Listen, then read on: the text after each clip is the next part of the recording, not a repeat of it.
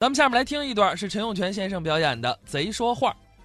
说这贼没有说话的，过去有这么两句吗？说做贼弯窟窿，逮着不吱声，就是没有原因的。但是呢，我就遇见三次贼说话了。有一次啊，就是散了夜场，我回家，当时呢，我住在城里头，是个胡同里头一个四合院儿我到门口，我一瞧啊，有一个人正趴着那门缝儿用小刀那儿拨门呢，这是小偷。我要一喊，他就跑了。我怎么办呢？我由腰里头把这拨门的小刀拿出来了，走到他背后，我一拍他，他吓一跳。我呢，冲他一摆手。我这小刀一亮，我来。这小偷一听，嘿嘿，心说今儿这交倒霉，俩贼走一块儿了。嗯，我拿刀，不噜不噜不噜不噜，几下子拨开了。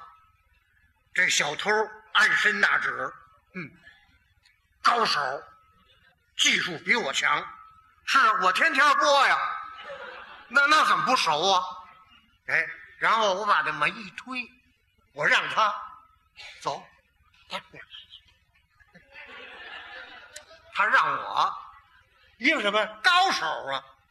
我进来了，他也进来了，然后一回手，我把门关上了。别别别关门呢，先生。没事，有我呢。哎。他跟着我呢，就奔我那屋了。他不知道啊，到我那屋门我那也是木头门。我拿这刀，我说嘣嘣嘣嘣嘣嘣嘣，几下我就把这门拨开了。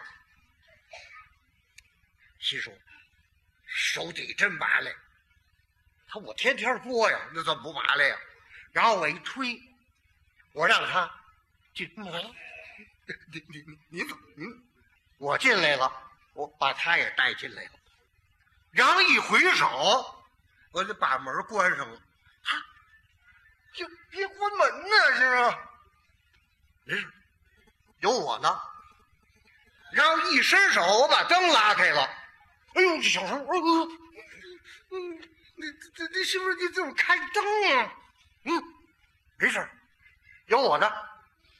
然后呢，我把他推着，让他椅坐在椅子上了。我把茶壶拿过来了，拿过暖瓶来，我倒上水，然后我给他倒了一碗，我让他喝。这小偷实在沉不住气了，他说话了：“先生，您这儿怎么这么熟？”我冲他一乐，嘿嘿，我就在这儿住。当时这小偷吓瘫了。然后我一喊：“街坊们起来！”我说：“逮着小偷了！”他再想跑，跑不了了。怎么？我把门关上了，街门也关上了，这就是什么呀？关门打狗，瓮中捉鳖。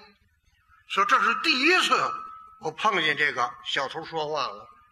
第二次呢，我坐公交车，冬天我穿着羽绒服，这羽绒服呢。我在这兜里头呢，又做了一个暗兜，就是两层兜，因为我得买车票啊。哎，我呢就把这钱包拿出来买车票，我这露白了，让小偷看见了，他就盯上我了。但是他不知道啊，我这兜里头有一暗兜，我把那个钱包呢就搁在暗兜里头了。他盯上我了，我也注意他了。可好呢，这车有一个拐弯的地方，他一拐弯呢，这人不就一拥吗？这么一起吧，他就把手伸到我兜里头了。我早成助力了，他就把手伸到我兜里头。我一伸手，砰！我说把他手攥住了。我说你怎么意思？这小偷当时那那那那那那那什么？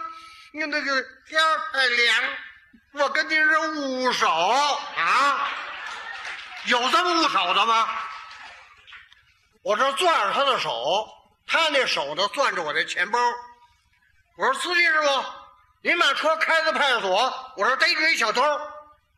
结果司机把车开到派出所，把小偷逮住了。这是第二次贼说话。第三次呢，就是啊，解放军围北京的时候，当时呢城里头呢粮食比较缺，我呢跟亲戚家呀借了半口袋米，往哪儿放呢？我要扔那口袋上放呢，我得防止让耗子给咬了。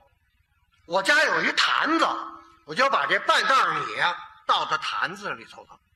可巧有一天，小偷光临我家了，他用刀子把门拨开了，他就进来了。